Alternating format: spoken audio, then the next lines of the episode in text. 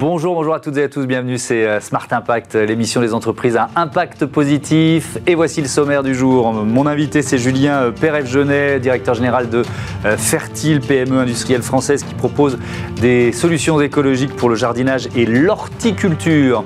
Dans le débat de ce Smart Impact, on va parler pollution lumineuse avec le premier congrès des réserves internationales de ciel étoilé qui s'est tenu dans le parc national des Pyrénées au sommet du pic du Midi. Et puis dans notre rubrique consacrée euh, aux startups, je vous présenterai euh, Cetera, ses mobiliers urbains, son matériel de compostage, réponse aux nouvelles règles de tri euh, des déchets alimentaires. Voilà pour les titres, c'est parti, c'est Smart Impact.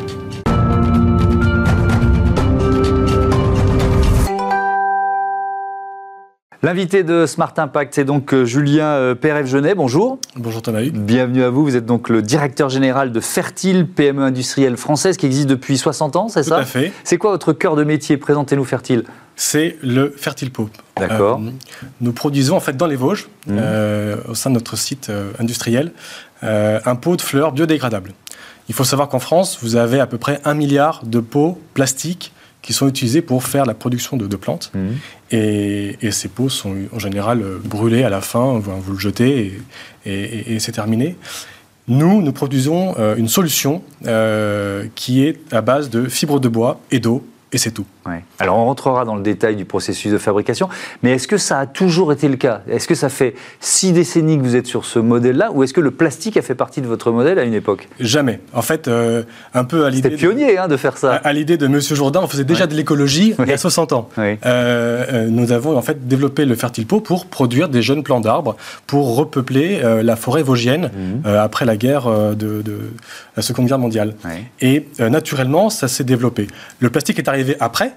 Et finalement, le fertile pot s'inscrit aujourd'hui comme une solution aussi euh, face au plastique. évidemment. Selon une étude du euh, Conseil économique, euh, social et environnemental, le, CESE, 81% des produits plastiques deviennent des déchets en moins d'un an.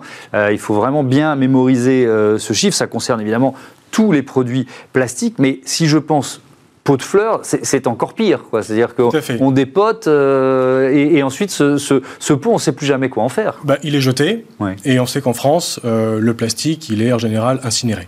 Euh, en plus, c'est pas facile à, recycler le, plastique des, des, plantes ou des pots de fleurs. Non, le, le, recyclage ne, ne, marche pas en fait. Vous avez la priorité en fait, c'est d'abord la réduction. Euh, de l'utilisation du plastique. Bien sûr. Euh, vous avez euh, en fait en, France une filière du végétal qui est très orientée plastique. Et leur volonté, c'est de mettre en avant les solutions de recyclage. Hmm. C'est comme écoper un bateau qui prend l'eau. Hmm. Il faut d'abord stopper l'hémorragie, boucher les trous, et ensuite le recyclage. La priorité, c'est le la réduction du plastique. Donc c'est utiliser moins de plastique avec donc cette, cette, gamme de pots. Euh, vous les appelez les sans-culottes, c'est ça? Alors on a justement... C'est une nouvelle gamme ou c'est, il s'appelle comme ça Alors nous avons euh, produit en 2022 300 millions euh, de pots à partir de notre usine des Vosges.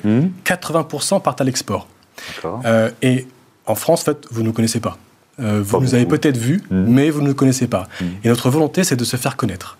Et donc de développer une marque grand public les sans-culottes, euh, pour promouvoir la plante sans culotte, la plante sans déchets. Hmm. Et on fait appel aussi au côté révolutionnaire évidemment. français, évidemment, hmm. pour euh, amener le consommateur à vouloir, à chercher une plante sans déchets, une plante responsable. Hmm. Alors justement, euh, comment sont-ils produits ces pots en, bois? Quel est le processus? Expliquez-nous. Alors on maîtrise la chaîne de valeur de A à Z. Hmm. Euh, nous sommes dans les Vosges, donc territoire très forestier, une industrie forte, un patrimoine industriel très fort.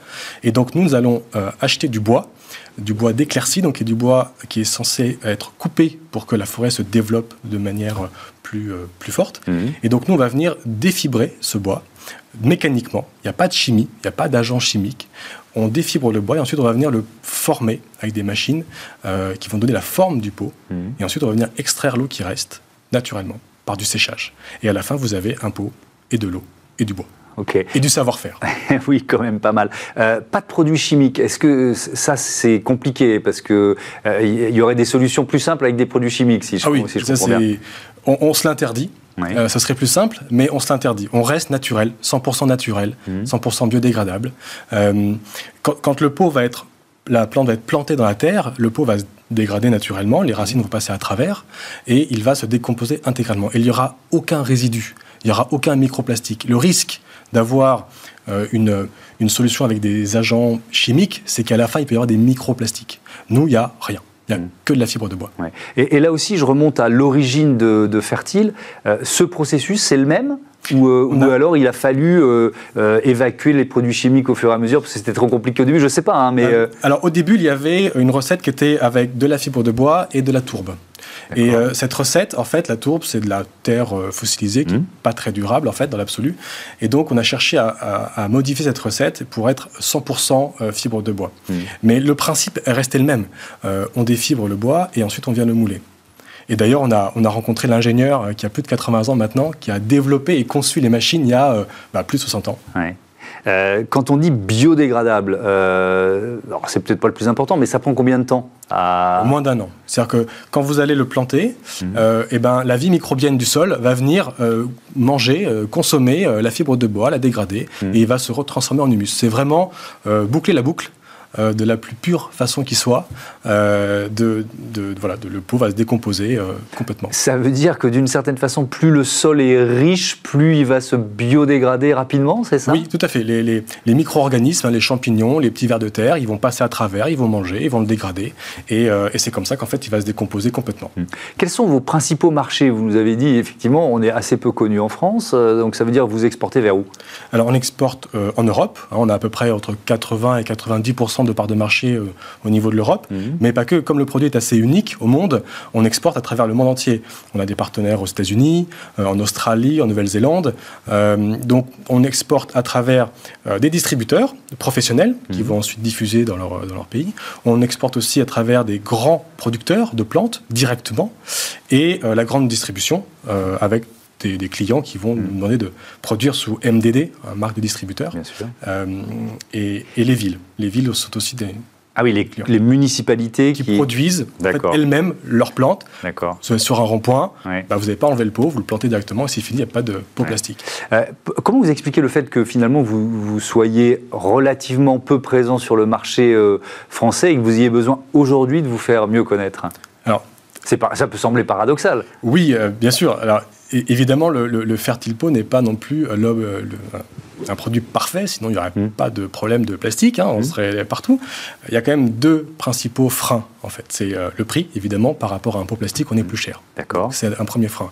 Le deuxième frein, c'est que sur le, le, point de vente, on va avoir du mal à l'identifier.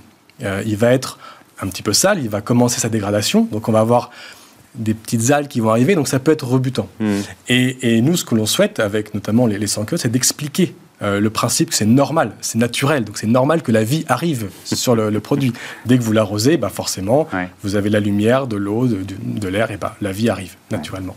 Euh, alors, il y a, d'autres engagements, euh, parce que bon, vous cochez déjà une case importante en matière d'éco-responsabilité.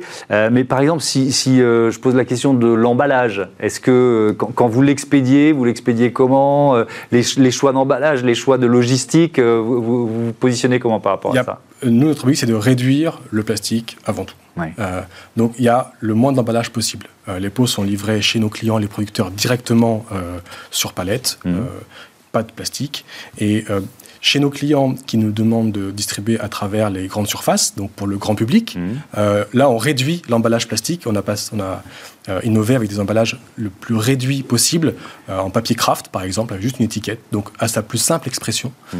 pour justement réduire l'impact écologique. Et alors cette usine dans, dans, les, dans les Vosges, il y a aussi un certain nombre d'engagements inclusifs, vous pouvez nous les décrire? Oui comme on distribue à travers le monde entier, on a à un moment donné une très forte charge et on fait appel à tout l'écosystème vosgien, notamment des ESAT et des prisons, pour faire travailler les personnes qui sont en, situation de handicap. On leur amène en fait euh, du travail avec ce système de conditionnement en petits paquets, mmh. euh, donc les mettre sous, sous cartonnette, sous emballage, et, du coup, euh, voilà activer ce, réseau de, personnes qui Donc, pour bien compris, c'est quand il y a des, quand il y a des, des, coups d'accélérateur à donner, c'est ça On est très saisonnier, hein, forcément. Nos produits doivent être dans les magasins avant le printemps pour que vous puissiez faire vos semis. Mmh. Donc, nous, notre forte euh, activité, c'est pendant l'hiver. Et donc, là, on a besoin de faire appel à la sous-traitance euh, et, par le travail mmh. avec les, les, ESAT ou les prisons. Un, dernier mot, peut-être sur les perspectives de, de, Fertile, euh, marché français, c'est la priorité pour les prochaines années? C'est la priorité de se faire connaître avec notre marque Les Sans Culottes pour mmh. promouvoir ce, ce principe et d'aider nos clients à mettre en avant ce, produit. Euh, et c'est aussi euh, sur un point de vue législatif, vous avez la loi AGEC mmh. euh, qui a beaucoup aidé. le plastique, c'est recyclable, mais au final, c'est pas recyclé. Mmh. Donc, promouvoir le pot biodégradable, on l'a fait pour les pailles, on l'a fait pour les cotons-tiges, on l'a fait pour les, la, la vaisselle plastique. Il manque plus que le faire pour les pots plastiques. Et eh ben voilà, le message est passé. Merci beaucoup, Julien euh, Pérez-Genet, et à bientôt sur, euh, sur Bismart. On passe à notre débat. Je suis sûr que vous êtes partant pour observer tranquillement un ciel étoilé.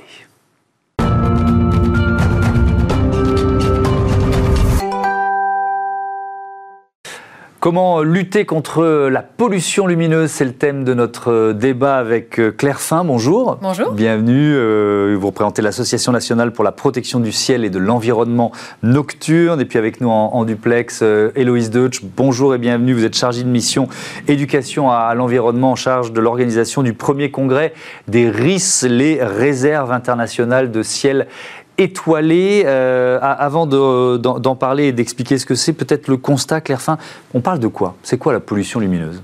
La pollution lumineuse, c'est un excès de lumière artificielle la nuit. Et force est de constater que depuis euh, plus de 20 ans, cette quantité de lumière a augmenté de façon exponentielle. À la NPCN, on a noté pour le seul éclairage public plus de 94% de lumière émise en 20 ans plus de 89% de nouveaux points d'éclairage public installés. Ça, c'est la France, ça? Ça, c'est la France.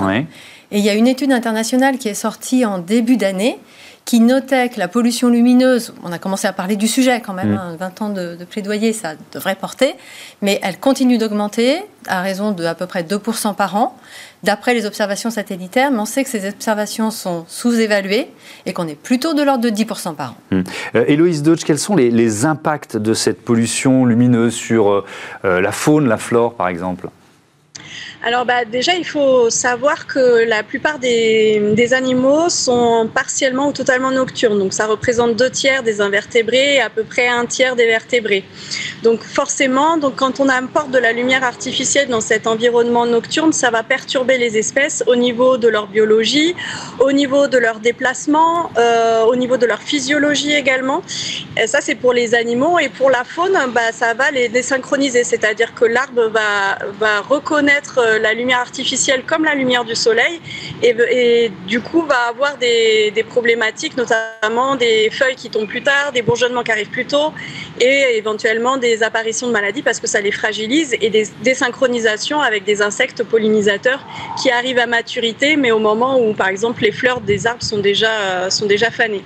Donc on a, on a un grand nombre d'impacts qui sont euh, répertoriés. Alors c'est sûr que les études, euh, elles sont de plus en, elles sont émergentes, mais on en a de plus en plus. Et on a aussi le critère de la, du type de lumière qui peut impacter différemment les espèces. Donc on a des espèces, par exemple, qui sont euh, lucifuges, c'est-à-dire qui ne vont surtout pas supporter la lumière. C'est le cas d'une partie des chauves-souris notamment. Donc en fait, une rue avec des lampadaires, ça va constituer un, barrage infranchissable pour certaines. Donc elles vont pas pouvoir se déplacer pour aller euh, se reproduire, pour aller rechercher de la nourriture, rechercher un partenaire. Donc du coup, ça va les cantonner dans un espace euh, réduit. Alors, on va revenir vers, vous un peu, un peu plus tard pour parler des, euh, des RIS et Louise Deutsch, mais euh, Claire Fin, on, a bien compris qu'il y avait des impacts. On aurait pu en détailler beaucoup d'autres hein, qui sont assez, assez vastes, en fait. Je vais, poser une, question totalement cynique. En quoi ça nous concerne Moi, je sais pourquoi c'est important, parce que évidemment, on est dépendant de, de la bonne santé de la, de la, faune et de la flore, mais on pourrait dire, bah oui, bon, d'accord, si trois chauves-souris peuvent pas traverser une, une nationale ou, ou, ou un village, qu'est-ce que ça change? En fait, la pollution lumineuse a des incidences sur la biodiversité qui ont été mm. très bien euh, présentées, euh, mais aussi sur la santé, humaine. Typiquement, ça modifie les rythmes, ce qu'on appelle les rythmes circadiens. Mhm. Comme tout être vivant, on a besoin d'une alternance du jour et de la nuit. Et changer le rythme circadien a un impact sur la production d'hormones. Ça va augmenter le stress, ça va, augmenter, ça va proposer des problèmes de sommeil. Mhm. Il y a des tas de choses qui sont à l'étude actuellement. Il y a aussi certains types de lumière, et l'ANSES l'a indiqué en 2010, renouvelé en 2019, qui ont une incidence sur la vision, mhm. notamment des personnes âgées, des jeunes enfants quand ce sont des LED. Donc ça, c'est avéré. Et puis vous rajoutez, il y a des conséquences qui sont aussi économiques et euh, de consommation énergétique, parce que plus on met de lumière, plus on consomme. Alors, même chose, on va nous dire avec les LED, on consomme moins, mais comment on met plus de points lumineux? Bon, on consomme toujours autant. D'accord. Donc finalement, on a des effets qui sont pluriels. Mhm. Quelles sont les solutions Parce qu'il y a des villes qui ont commencé à, s'emparer de, la, question. C'est des solutions de bon sens qu'on peut mettre en, œuvre? Les premières solutions sont toujours des solutions de bon sens. Il faut se poser la question de l'usage de la lumière. C'est quelque mm. chose que l'on a arrêté de se poser. C'est une question qu'on a arrêté de se poser. Mm. On se pose beaucoup de, questions. Enfin, on a beaucoup réfléchi sur l'apport qu'avait la lumière pour euh, notre quotidien. On ne s'est mm. pas posé la question de l'obscurité, mais l'obscurité, on en a besoin. Et parfois, on n'a pas besoin d'éclairer. Donc en fait, l'idée est de revenir à des, euh, des, pratiques qui sont en accord avec les usages. Donc c'est quoi? C'est des capteurs qui permettent d'allumer une rue seulement quand il y a quelqu'un euh, Si vous êtes sur des communes où vous avez très très peu de mouvement la nuit, ce que font les communes, elles éteignent entre 23h euh, et 5h du matin. L'éclairage public est là pour sécuriser les déplacements. S'il n'y a pas de déplacement, vous n'avez pas besoin du même niveau d'éclairage. Bien sûr. Après, il y a des tas de, vous pouvez avoir des systèmes plus sophistiqués, mais c'est pas la première des mesures parce que vous savez que euh, en fonction du rythme des habitants ou dans certains quartiers, il va y avoir besoin de, sécuriser des déplacements. Mais mmh. Mais c'est pas l'intégralité de la nuit. C'est pas tous les quartiers, c'est pas l'intégralité de, la, nuit. Il faut. Euh, est-ce qu'il y a des poser la question de l'usage Est-ce qu'il y a des fausses bonnes bonnes idées ou des fausses bonnes mesures? Alors là, fausse bonne idée qui est très très répandue en ce moment, euh, mmh. notamment au niveau des communes, c'est de remplacer l'intégralité de l'éclairage par des LED. D'accord. Tout simplement parce qu'ils vont effectivement avoir un impact, on va dire, sur la facture d'électricité. Ce sont des systèmes électroniques d'éclairage qui consomment beaucoup moins. Mmh. Mais ce sont des types d'éclairage qui ont aussi des incidences plus, plus dommageables sur la biodiversité et sur la santé humaine. Donc, où vous gagnez sur un plan, vous perdez sur les deux autres. Donc en fait, il faut arriver à trouver un bon équilibre, c'est-à-dire que des éclairages à LED sont intéressants mmh. à certains endroits pour certains usages, mais pas forcément partout et comme principe général.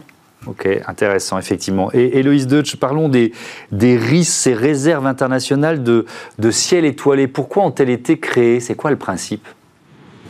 Alors déjà, c'est un label, donc Réserve internationale de ciel étoilé, qui est décerné par une association euh, américaine. Euh, il y en a cinq aujourd'hui euh, qui ont été créés en France. L'objectif, c'est vraiment de, déjà de reconnaître la qualité du ciel étoilé dans la zone cœur de la Réserve internationale étoilée, c'est-à-dire que ce sont des zones cœur avec très peu de pollution lumineuse. Donc pour s'en assurer, bah, on prend des mesures de ciel étoilé, de la pollution lumineuse.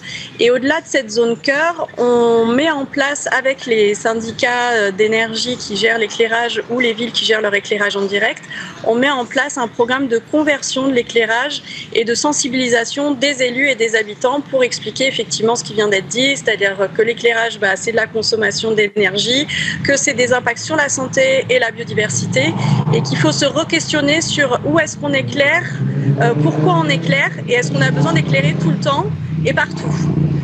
Voilà, donc ça c'est euh, le principe de base.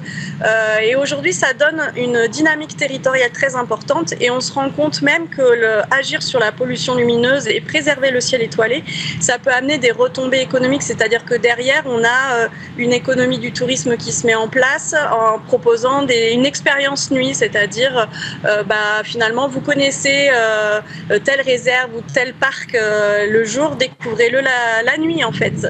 Et c'est des choses que on a peu l'habitude de faire, par exemple passer une nuit à la Belle Étoile, ou ne serait-ce que se balader et puis euh, regarder, observer le ciel étoilé. Aujourd'hui, il faut savoir que 80% de la population population mondiale vit sous un ciel euh, pollué et qu'il y a un tiers de la population qui ne peut plus voir la Voie lactée. Donc c'est même les jeunes générations qu'on coupe complètement de ce patrimoine qui est universel et c'est aussi une façon de nous couper une fois de plus de la, nature. Donc ne serait-ce que faire l'effort de sortir la nuit et d'être sous un ciel qui est préservé comme celui des réserves, ben, c'est déjà un pas pour se reconnecter à la nature. Alors moi j'avais, j'avais pardon de vous interrompre, les, ces réserves internationales, j'en avais quatre. Moi, Pic du Midi, Cévennes, Alpazur, Mercantour et Mille Vaches. donc il m'en manque une, vous avez bien dit cinq. Oui, la petite dernière qui a été annoncée bah, la, semaine dernière, c'est celle du Vercors. Donc elle est toute nouvelle.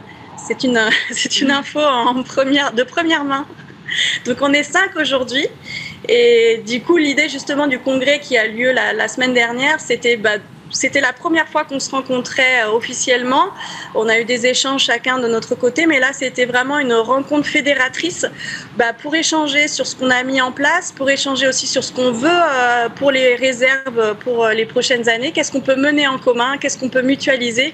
Et être force de proposition aussi. On est des territoires d'expérimentation sur la technique des conversions d'éclairage, sur les études qui sont menées sur l'impact de la lumière sur la, sur la biodiversité, sur les actions qu'on peut mettre en place la sensibilisation. Donc tout ça, c'est des actions innovantes qu'on met en place.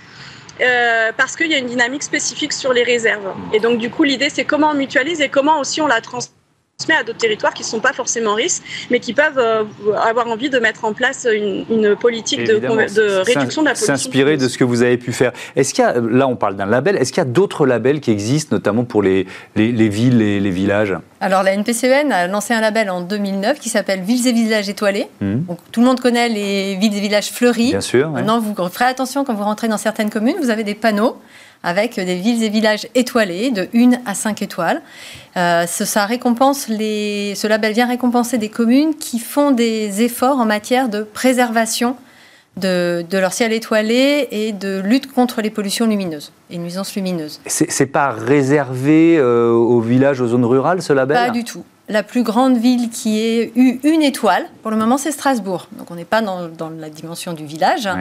Et euh, ce label est, donc, concerne 722 communes actuellement en France. Mmh.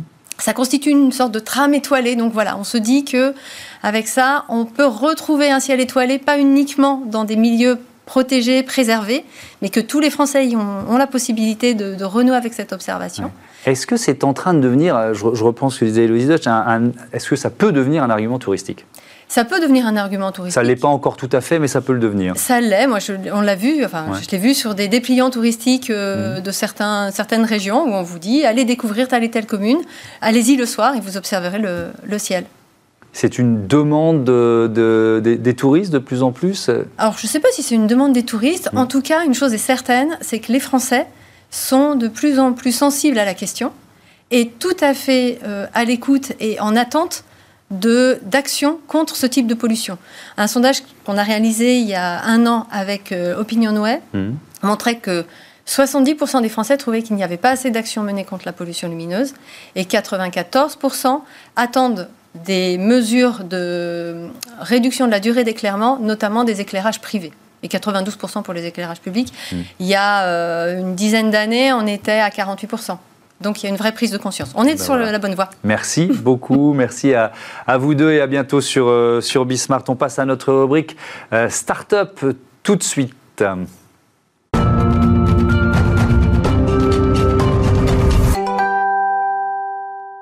Smart Ideas, euh, et je vous présente tout de suite mon invité euh, Gauthier euh, Forgerie. Bonjour, bienvenue. Bonjour, vous êtes le cofondateur de Kaitera, créé en 2022 avec Paul Marquisio. C'était quoi votre idée de départ? C'est quoi Kaitera? Alors Kaitera, en fait, on a voulu innover dans le compostage, donc c'est-à-dire repenser la manière, la façon dont on fait du compostage mmh. pour l'introduire dans l'espace public et le milieu professionnel, euh, donc en résolvant toutes, euh, toutes les problématiques liées au compostage dans, dans, des tels milieux, donc à savoir les odeurs, les rongeurs et puis le labeur, donc la charge d'entretien associée classiquement euh, à, à, ce processus de compostage. Alors on, on, fait avec quoi? Quels produits vous, vous proposez? Alors on a différentes gammes, donc on a des composteurs collectifs, donc un usage collectif qui veulent être implantés ben, dans, dans, dans, les entreprises, mmh. au bas des, des ensembles collectifs, dans dans les collectivités, dans la rue. Euh, et puis en fait, euh, ces, ces, composteurs vont intégrer un réservoir de matière sèche, une colonne d'aération, tout ce qu'il faut pour que l'utilisateur puisse entretenir à chaque utilisation le composteur. Hmm. On, les trouve déjà sur euh, notamment des aires d'autoroute, c'est ça? C'est ça. Alors on les trouve dans, par exemple dans la commune de Bougival, à hmm. Châtel, sur certaines aires d'autoroute. Dans des communautés d'agglomération, dans des entreprises mmh. et dans des copros également. donc il y a ça, et puis il y a aussi un jardin composteur. Alors c'est quoi un jardin composteur? Alors le jardin composteur, en fait, c'est une jardinière surélevée, donc à hauteur, euh, qui fait office de jardin partagé pour les utilisateurs, mais qui intègre en son centre une tour de compostage. Mmh. Et en fait, cette tour de compostage, elle va permettre aux nutriments qui se dégradent des, biodéchets, en fait, mmh. d'être diffusés naturellement dans les terres de culture pour l'enrichir euh, de façon naturelle. Puis la partie solide du compost qu'on va pouvoir récupérer par la trappe inférieure va pouvoir être rediffusé au niveau des plantes, ce qui va permettre une valorisation sur place du compost produit. Et alors pour ce produit-là, c'est un peu les, mêmes clients, les mêmes cibles ou euh, c'est plutôt les particuliers euh Alors pour les particuliers, euh, on ne fait pas encore. On a une gamme qui, qui doit sortir à la mmh. mi-2024, donc on est dessus, on ne peut pas encore communiquer.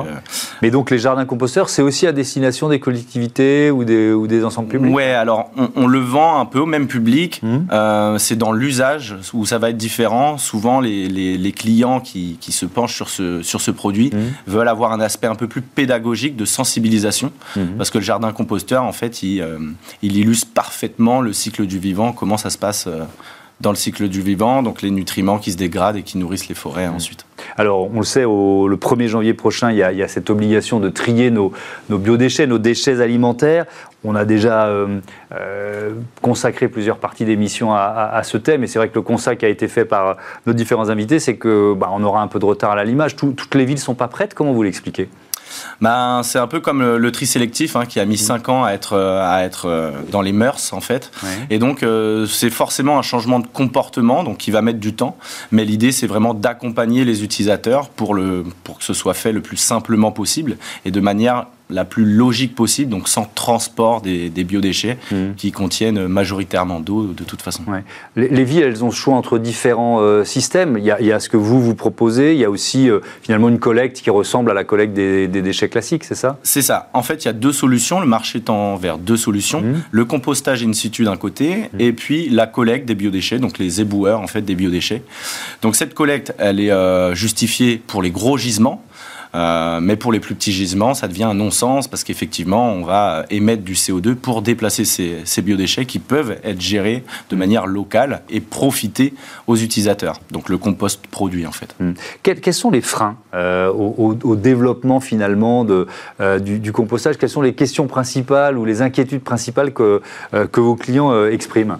Alors c'est la peur un petit peu parce que le compostage classique comme on, le connaît peut effectivement émettre certaines nuisances, donc comme je vous le disais, les odeurs, les odeurs, les rongeurs, les rongeurs, euh, notamment la métropole de Lyon qui avait mis en avant le compostage et puis euh, recule un petit peu parce mm. qu'effectivement il y a eu des problèmes liés aux, plaintes des riverains. Et donc nous, ce qu'on veut, ce qu'on veut faire passer comme message, c'est que le compostage est possible, on peut l'encadrer et tout peut bien se passer. Mais alors, on va terminer là-dessus rapidement.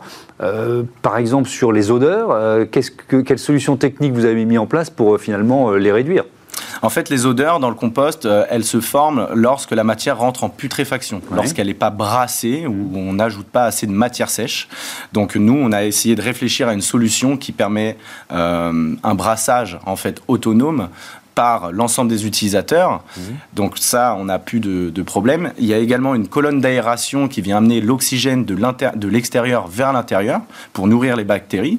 Et euh, puis la matière sèche est stockée effectivement juste à côté du point d'apport des biodéchets. Et donc de manière intuitive, on observe chez nos clients que le comportement est plutôt bien respecté et qu'ils ajoutent assez de matière sèche. Merci beaucoup Gauthier euh, Forgerie et bon vent à Kaitera. Voilà, c'est la fin de ce numéro de Smart Impact. Je voudrais remercier rapidement Marie Billat qui euh, s'occupe dorénavant de la production et de la programmation. Bienvenue euh, à toi Marie, même si tu connais bien la maison. Alice Pitavi à la réalisation et Saïd Mamou au son. Salut